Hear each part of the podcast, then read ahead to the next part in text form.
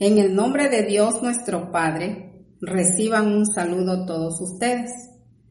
Les voy a compartir la palabra de nuestro Dios en Ageo capítulo 2 del 1 al 9. Les voy a leer únicamente de entrada el versículo 9 que dice, la gloria postrera de esta casa será mayor que la primera, ha dicho Jehová de los ejércitos, y daré paz en este lugar dice Jehová de los ejércitos. El pasaje de Ageo, ese primer párrafo, tiene como título La gloria del nuevo templo. Habla de un templo renovado. El templo, allá en la carta a los Corintios dice la Biblia, somos nosotros, la iglesia. Y la gloria es la hermosura el esplendor, la majestuosidad que Dios le pasa a su iglesia para que brille aquí en el mundo. Esa gloria hermosa que muchas veces pensamos nosotros que, que es una sola vez y ahí permanece, no. La gloria de Dios en la vida del creyente se va aumentando cada día más conforme nosotros vamos muriendo a la carne, a los deseos pecaminosos, a la inclinación hacia lo malo, entonces la gloria de Dios en nuestra vida se va perfeccionando, se va mostrando cada vez. Y es que esa gloria nueva que Dios va poniendo en nosotros es evidente ante todas las personas, ante todo el mundo, incluso ante nosotros mismos. La gloria nueva trae como primer punto el pasado como un recuerdo que permanece para que siempre estemos dándole la gloria a Dios, recordando de dónde nos sacó Dios. Nosotros no estamos aquí porque hayamos sido mejor que nadie. No éramos lo más perfecto, al contrario, dice el apóstol San Pablo, que lo vil del mundo escogió Dios para avergonzar a los sabios. Y dice también que Él nos rescató porque a sus ojos fuimos hallados agradables, nos amó nuestro Dios. Y eso viene a mi mente una ilustración que les presento, esta copa de madera. Esta copa de madera para llegar a ser tan bonita como la miramos, era simplemente un tronco de un árbol un pedazo de madera simple, pero que el escultor o el que le dio la forma que hoy tenemos,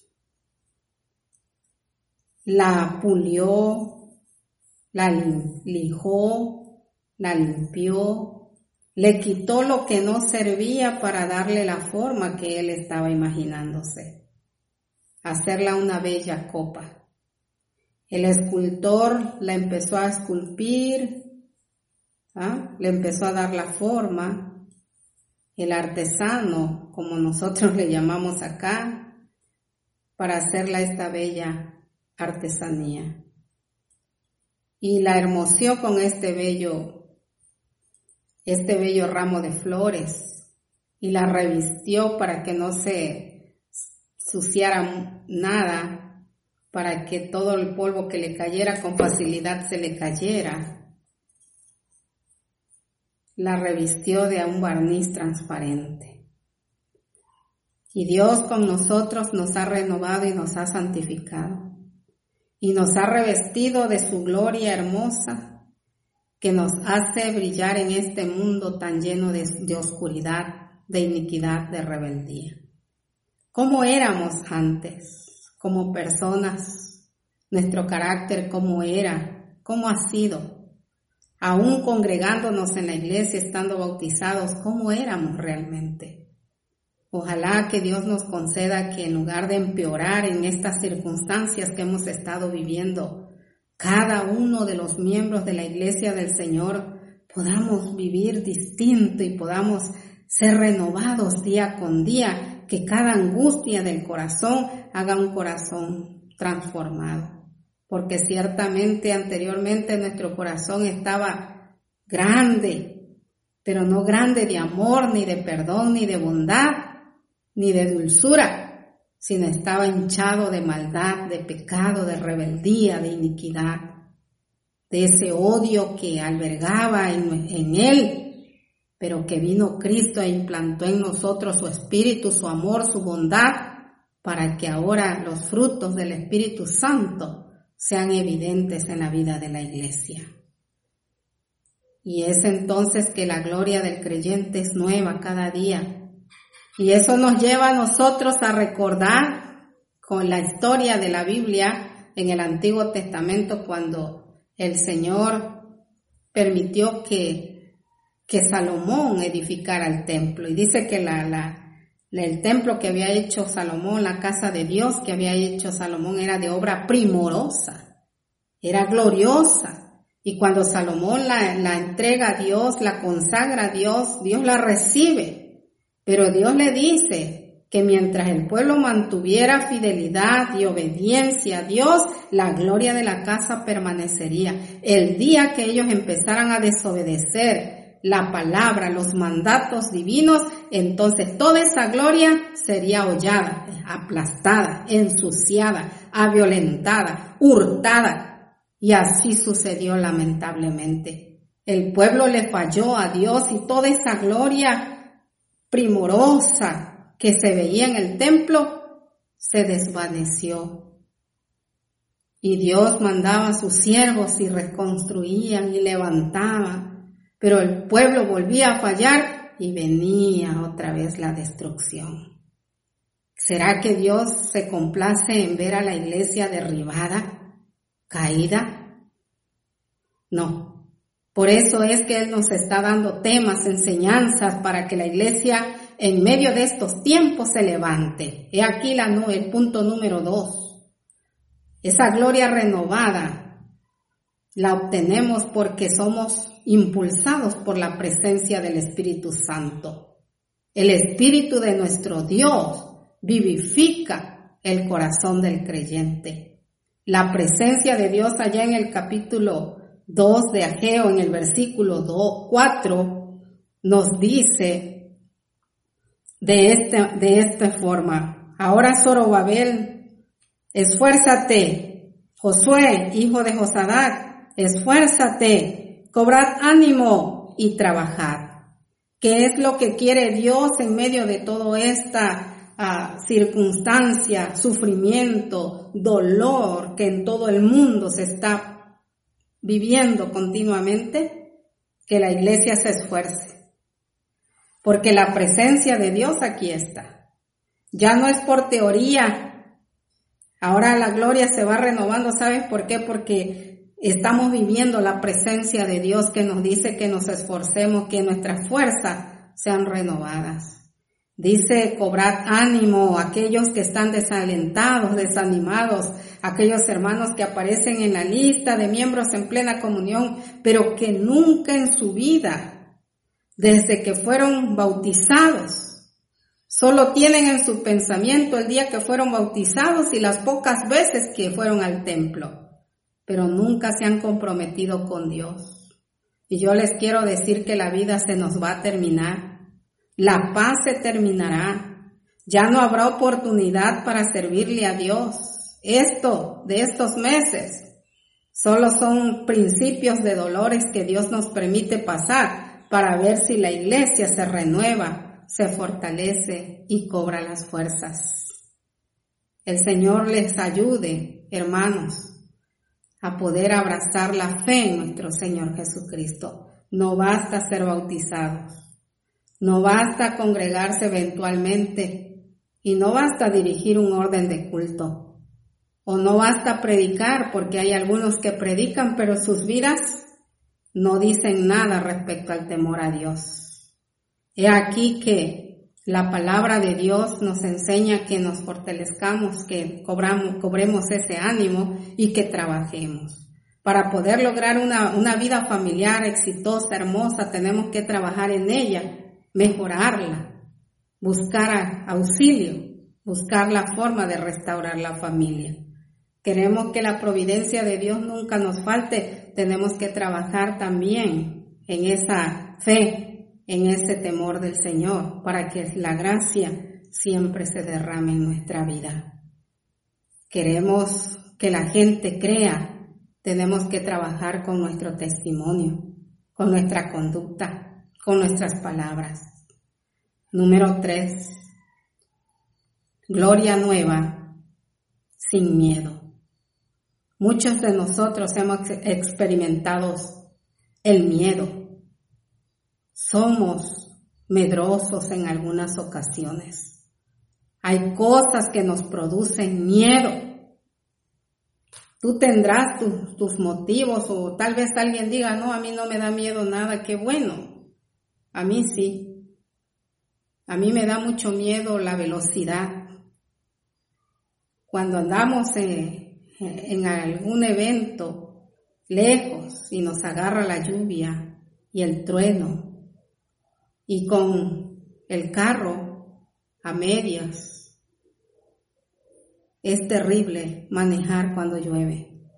Es muy feo, no se ve nada.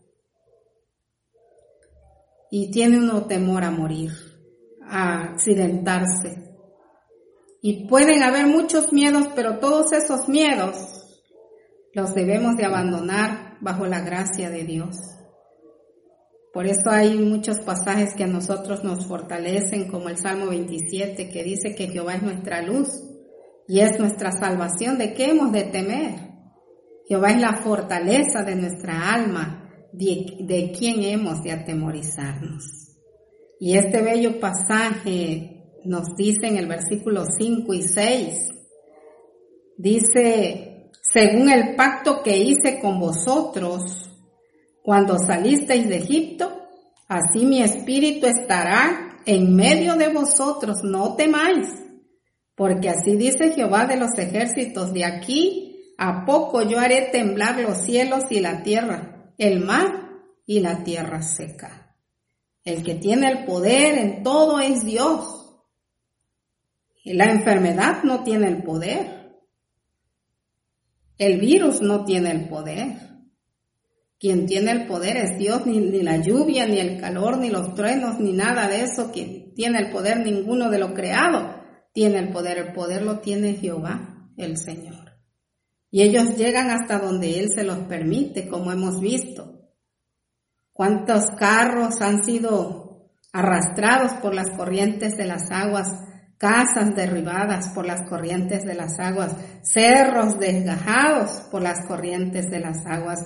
Mucha gente ha perecido ahogada por las turbulencias de las aguas. Así que el que tiene el control es Dios. Y quien gobierna todo eso es Dios. Y dice que no tengamos miedo porque Él está con nosotros como un silbo apacible en medio de todo este desastre, Él es nuestro silbo apacible que viene a, apacentar nuestro corazón, a infundirnos paz en nuestra alma para poder soportar todo. Aquel hermano que ha perdido humanamente un ser querido o un familiar, en ese dolor y en esa tristeza, hermano, Dios no quiere una iglesia derrotada.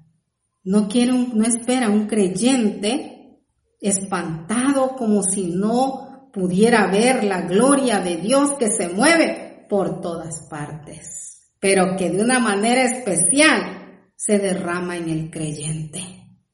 Vive la presencia de Dios, hermano, y entrega tus temores, tus dudas a Dios. Si tienes un enfermo en casa y el miedo a la muerte de él te, te amedrenta, te entristece, pónselo en las manos de Dios o los que eh, han separado sus, sus vidas, los matrimonios que se han apartado y uno quedó herido y te sientes solo porque cuando te casaste pensaste que era para siempre mientras estuvieran en esta tierra, pero lamentablemente alguien falló.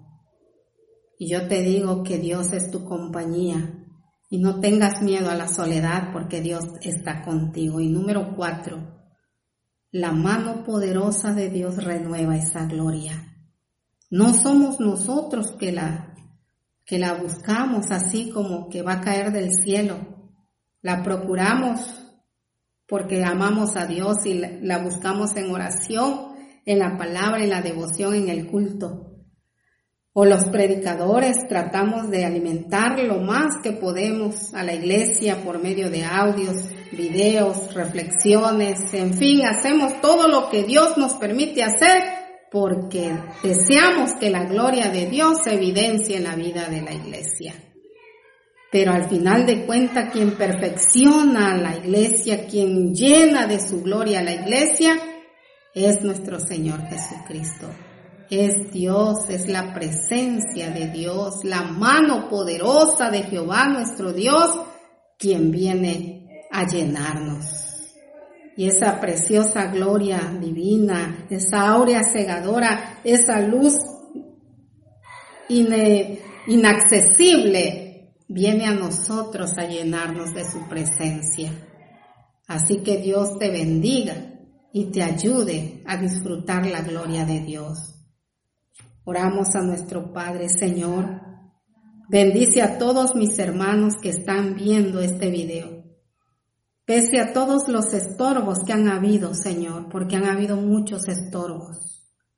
Pero gracias porque tú estás con nosotros porque eres nuestra luz y nuestra salvación, porque tu bella presencia traspasa a nosotros, se refleja en nuestro rostro, en nuestros sentimientos, en nuestras palabras, en todo lo que somos, Señor. A ti te bendecimos y te adoramos y abrimos nuestro corazón para que tú nos bendigas y ayúdanos en el nombre de Jesucristo. Amén.